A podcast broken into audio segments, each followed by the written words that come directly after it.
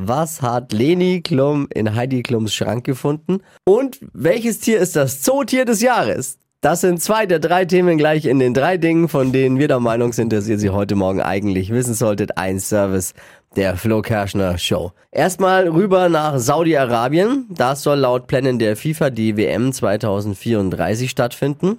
DFB-Präsident Bernd Neuendorf hat jetzt Kritik daran zurückgewiesen und Saudi-Arabien als, ich zitiere, echtes Fußballland bezeichnet. Okay. Also ich, also ich dachte ja, Saudi-Arabien wäre eine echte Wintersportnation. Und die, die richten die asiatischen Winterspiele aus, oder?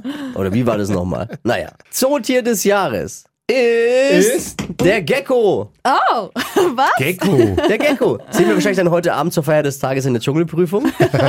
Oh. Geckos existieren seit 50 Millionen Jahren und gehören zu den ältesten Tieren der Welt.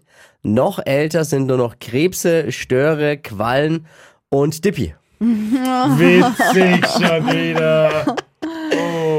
Leni Klum hat als Kind den Sexschrank ihrer Mutter Heidi gefunden und die Upsi. Spielzeuge den Freunden gezeigt. Nein. Da war, da war Heidi aber kurz mal äh, sauer, ne? Und Hans und Franz auch. Ups. Leni Klum hat den Sexschrank ihrer Mutter Heidi geöffnet. Boah, Gott sei Dank, so hat Tom Kaulitz endlich wieder ein bisschen Luft zum Atmen bekommen, ne? Das waren sie, die drei Dinge, von denen wir der Meinung sind, dass ihr sie heute Morgen eigentlich wissen solltet. Ein Service der Flo Kerschner Show. Ready für einen Donnerstag? Yes. Und los geht's.